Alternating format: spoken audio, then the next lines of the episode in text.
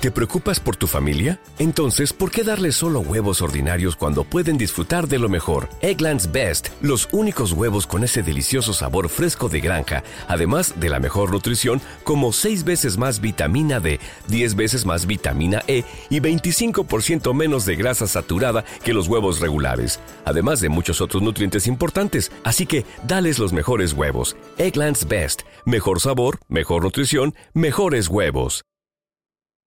Pasó más de una década desde la desaparición de Cheryl Litty. La policía nunca había querido hacerse cargo del caso por todos los rumores que se escuchaban en el pequeño pueblo. Decían que la mujer había escapado con su novia abandonando a su esposo e hijos. Sin embargo, su hermano mayor sabía que ella no era capaz de irse sin decir adiós. Entonces, sin el apoyo policíaco, tomó la investigación en sus manos y dedicó su vida a buscar cualquier pista que pudiera darle respuesta, pero nada parecía dar resultado hasta que las redes sociales comenzaron a introducirse al mundo. Mensajes anónimos, amenazas e incluso afirmaciones de que seguía con vida fueron los primeros indicios de que en realidad Sherry no había escapado como se presumía. No obstante, captar la atención de los investigadores fue mucho más difícil de lo esperado. Había que buscar pruebas o testimonios que respaldaran la teoría de que algo muy malo le había ocurrido.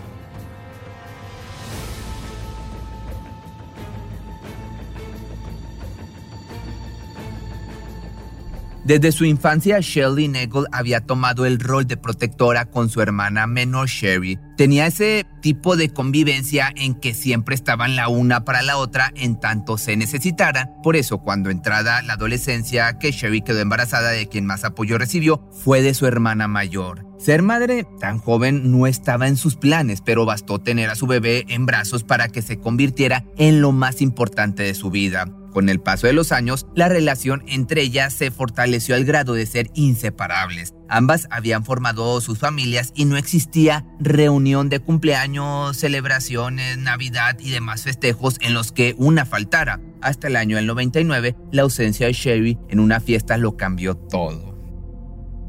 Se supone que debe ser un día feliz en el pequeño pueblo de Altona, esto es en Pensilvania. El hijo menor de Shelly está de cumpleaños y lo único que espera es divertirse al lado de sus amigos y familiares, en especial al lado de su tía que lo consiente como si fuera su propio hijo. Hay risas, regalos, dulces y pasteles como en cualquier fiesta, pero hasta el momento la madre del cumpleañero dice que no se partirá hasta que llegue su hermana. Decide esperar un par de horas más y cuando se da cuenta que la mujer no aparece por la puerta comienza ya a preocuparse. Los invitados se encuentran disfrutando de la tarde, pero ella solo está pendiente de la entrada. Una vez cada tantos minutos se asoma para ver si finalmente llega y en eso está cuando de pronto se escucha el timbre de la casa. Es el esposo de Sherry y está acompañado, pero no por ella, sino por su padre, un hombre llamado Ken. Le parece rara esta visita y muy confundida pregunta por Sherry. Se fue de la ciudad con su novio a vivir a Maine, le contesta su cuñado. Una respuesta que rápidamente es apoyada por su padre diciendo que no puede creer cómo fue capaz de abandonar a sus hijos. A unos cuantos metros se encuentra Sheldon, el padre de las chicas, quien, alarmado por el comentario que acaba de escuchar, le pide inmediatamente que se retiren. Acto seguido, da parte a las autoridades porque le parece muy descabellada la historia de los Liri. Ahora la familia espera que los investigadores inicien la búsqueda cuanto antes. Creen que tendrán todo el apoyo que necesitan. Sin embargo, a los pocos días reciben una pésima noticia. La policía de Altune no tenía motivos para creer que ella estuviera en peligro o que se hubiera cometido un delito. Ellos creían que simplemente había decidido irse y no tener contacto con su familia. Erróneamente, los detectives se dejan llevar por los rumores que circulan en el pueblo. Se dice que la joven abandonó a sus hijos y esposo, una versión que todo mundo parece creer, obviamente excepto su hermana, y su hermano, y su padre, su familia cercana, sobre todo por el antecedente familiar donde ellos mismos habían sido abandonados de pequeños por su madre, quedando al cuidado de Sheldon, quien hasta ahora les ha brindado todo el cariño y apoyo incondicional. Desgraciadamente, con el paso de los días y con el nulo interés de la policía en dar con su paradero, los hijos de esta chica serían convencidos de lo contrario. Los viriles hicieron creer a los niños que su madre se había escapado con otro hombre y que por eso ella ya no estaba. Con este cambio tan repentino, de pronto los hijos de Sherry dejan de visitar a la familia de su madre desaparecida. Su tía Shelly, a quien frecuentaban casi a diario, ahora parece muy lejana. Tanto su padre como abuelo se encargan de que dejen de extrañar a sus parientes. Quizá le cuentan historias falsas o les mienten diciéndoles que ya no los quieren volver a ver. Sin embargo, al otro lado de la moneda, Shelly no hace más que preguntarse por sus sobrinos, los extraña y quiere estar ahí para ellos mientras descubre lo que ocurrió con su hermana. Desgraciadamente no le es permitido. A la par, Sheldon sigue buscando la manera de llamar la atención de las autoridades, pero ni ellos ni la familia de su yerno cooperan para descubrir el paradero de su hija. Cuando se cumple un año, el hombre ya no puede más con semejante carga, no sabe lo que le ocurrió a la más pequeña de sus hijas y la situación lo sobrepasa. Ha sido tanta angustia que inevitablemente su salud se ha deteriorado notablemente. Quiere seguir luchando, pero ya no puede más. Cae en cama, es hospitalizado y el hombre parte de este mundo sin respuestas. Nuestro padre definitivamente estaba desconsolado por toda la terrible experiencia. Creo que sintió que la había decepcionado, que no había estado ahí para ella. La última vez que estuve en el hospital con él, prometí que la encontraría. Le dije que la llevaría a casa y él falleció dos días después de eso. Creo que mi papá murió con el corazón roto. Bajo esa consigna, la mujer se limpia sus lágrimas y camina hacia adelante, decidida a cumplir la promesa que le hizo a su padre de encontrar a su hermana a como diera lugar. Comienza tocando la puerta de todos los residentes del pueblo, hace preguntas, busca por todos los rincones, pero nadie da señal de querer o poder cooperar. Así vive algunos largos y angustiosos años, sin obtener resultados, pero sin darse por vencida. La vida sigue su curso y con el tiempo la forma de comunicación va evolucionando. Para el año 2009 la red social Facebook ya se comienza a posicionar como de los nuevos métodos de mantenerse en contacto con los seres queridos incluso a la distancia. Fue así como poco a poco creó una red de personas que para el año 2011 había crecido considerablemente, justo el año en que dicha plataforma lanzó su función para crear páginas en donde la información podría enviarse a miles de usuarios y pensé, bueno, le haré una página y veré si ayuda en algo. La página de Facebook fue la que empezó todo. De momento no tiene idea que esa simple decisión sería la más acertada en años, pues a partir de entonces era cuestión de tiempo para que mensajes anónimos comenzaran a aparecer en la bandeja de entrada. Tengo información sobre Sherry, pero necesito que mi nombre se quede en el anonimato. Es el mensaje que proviene de una cuenta cuyo nombre se identifica como John B. Quizá solo es un alias, aunque lo que tenga que decir resulta más importante que cualquier otra cosa. Seguido de esto capta aún más la atención de Shelley, puesto que el sujeto dice ser vecino de los Liddy, a quien culpa de haber cambiado radicalmente luego de la desaparición.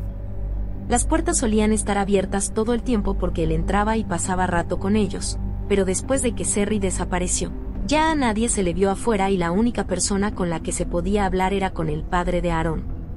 Curiosamente, ese usuario no es el único señalando a los Liddy como posibles sospechosos. Los mensajes siguen llegando y los nombres de Aaron y Kenneth resaltan una y otra vez, así como también el de otro sujeto llamado Ryan, este último presunto novio de la desaparecida con quien se suponía se había fugado. John B. también cuenta cómo Sherry le había confiado en alguna ocasión que el padre de su esposo tenía una obsesión con ella. No le gustaba quedarse sola con él, por lo que trataba de evitarlo a toda costa. Esta información sumada a la de otro mensaje anónimo en el que se aseguraba que la chica estaba viva, sin embargo, nunca más se le volvería a ver. Le parece suficiente a la mujer para solicitar el apoyo policíaco nuevamente. No obstante, en opinión de los investigadores, dichos mensajes no cumplen con las características suficientes para abrir una carpeta de investigación, motivo por el cual Shelley se ve obligada a seguir averiguando por su cuenta hasta conseguir las pruebas solicitadas por las autoridades.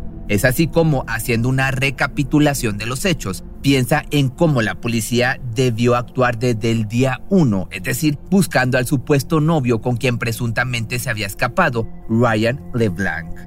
Es hasta este momento con el testimonio de Ryan que finalmente la policía da inicio con su investigación. Esto porque el hombre relató cómo fue la última vez que vio con vida a la chica. Ambos se encontraban tras la casa de los Liddy, donde fueron sorprendidos por Aaron, quien no solo reaccionó de manera grosera, sino que en un segundo perdió los estribos dando el primer puñetazo para iniciar una pelea. A partir de ese momento, Ryan no supo más de ella. Desgraciadamente, pese a que la carpeta, hablando de otra cosa, de la investigación había sido abierta, los detectives no se interesaron mucho en el caso de una chica desaparecida hacía más de 10 años. Por el contrario, dejaron el asunto a su suerte, permitiendo que pronto se sumara otro año al caso. Ahora, siendo octubre del año 2012, Shelley vuelve a retomar el asunto en sus manos. Acude al juzgado solicitando información sobre el matrimonio entre su hermana y Aaron. Lo que descubre resulta ser una pieza clave para otra hipótesis sobre el móvil del crimen. Resulta que meses antes de que se le perdiera la pista a Sherry, ambos se encontraban en un proceso de divorcio donde la mujer llevaba la de ganar sobre la custodia de sus hijos. Entonces, una vez más, con pruebas en sus manos, la mujer acude a la estación de policía. En esta ocasión la escuchan y llaman a Aaron a declarar, pero curiosamente el hombre coopera aparentemente de manera honesta. Es como si realmente no supiera qué le pasó a su esposa y es así como después de muchas preguntas surge una duda que da en el clavo. ¿Y si el verdadero culpable es Ken Liddy? Ahora, con los ojos puestos en él, le cuestionan sobre dónde estuvo el día de los hechos. Dijo que estaba en el trabajo y no estaba en el trabajo. Y si él no estuviera involucrado no habría motivo para mentirle a la policía. Pues este cuestionamiento solo sería respondido con ayuda de Aaron, un esposo dolido y con aparentes motivos para cometer un crimen. Sin embargo, hasta el momento no parece culpable. Es por eso que le solicita su cooperación, la cual consiste en una llamada intervenida por la policía debe hablar con su padre orillándolo a que de alguna manera confiese si en realidad sabe más de lo que dice. Tiene el guion en sus manos y está nervioso, ciertamente quiere demostrar tanto su inocencia como la de su padre. Poco a poco la conversación comienza a salirse de control al punto en que surge una escalofriante frase. Lo hice. Es lo que se escucha al otro lado del teléfono. Lo hice. La maté, pero todo fue un accidente. Tuve que confrontarla porque la vi con Ryan y la empujé. Fue lo que confiesa Ken, agregando que accidentalmente se había golpeado la cabeza y por eso su muerte había sido inmediata. Con su confesión, rápidamente los detectives e investigadores acudieron a su domicilio, donde luego de darse cuenta que sería arrestado, no dudó en soltar un puñetazo a uno de los uniformados. En ese momento, trata de correr hacia las escaleras para llegar a la segunda planta donde tenía un arma escondida. Era un hombre violento, como te das cuenta, y el hecho de que la muerte de Sherry hubiera sido un accidente ya no parece tan conveniente o tan convincente. Por desgracia, el hombre se niega a cooperar y no confiesa exactamente en dónde enterró el cuerpo, solo da un indicio que parece interminable de cavar. Es el lugar donde suele acampar la familia, justo donde hace algunos años uno de los hijos de la ahora fallecida señaló como un lugar en donde se encontraba su madre. Esto descubierto gracias a la investigación previa de Shelley. Este lugar es Warriors Mark, en Pensilvania. Ahí buscan por cinco días consecutivos, solo cinco días antes de que la policía dé marcha atrás con el proceso e inicie una especie de trato con el culpable. Sin previo aviso con la familia afectada, pactan aproximadamente siete años de prisión y posibilidad de libertad condicional a cambio de que dé la ubicación exacta de los restos. Entonces él mismo los direcciona hacia donde la enterró, justo el área en que sus nietos acampaban en el verano. Pero para este punto era demasiado tarde, pues incluso después de haber analizado el cuerpo y constatar que no se había tratado de un accidente, el trato estaba pactado, solo siete años en prisión antes de que pudiera ser considerado para libertad condicional. La familia de la víctima obviamente quedó absolutamente devastada con tal decisión, pues así de fácil dieron carpetazo al caso. Lo cerraron de la peor manera posible, quedando como único consuelo que ahora tienen un lugar en donde llorar a la fallecida, cuyos restos fueron sepultados junto a los de su padre. Que por otro lado, hasta el día de hoy, Shelly sigue trabajando para que el hombre no pueda salir de prisión, se sigue apoyando en las redes sociales recolectando firmas y haciendo visible el caso de su hermana. Mientras que por otra parte, este hombre está por solicitar por tercera vez su libertad condicional en febrero del año 2024. Si te gustó este video, no olvides seguirme en mi otro canal que me encuentras como Algo para Siempre en YouTube. Hablo de temas relacionados a deportes o artistas.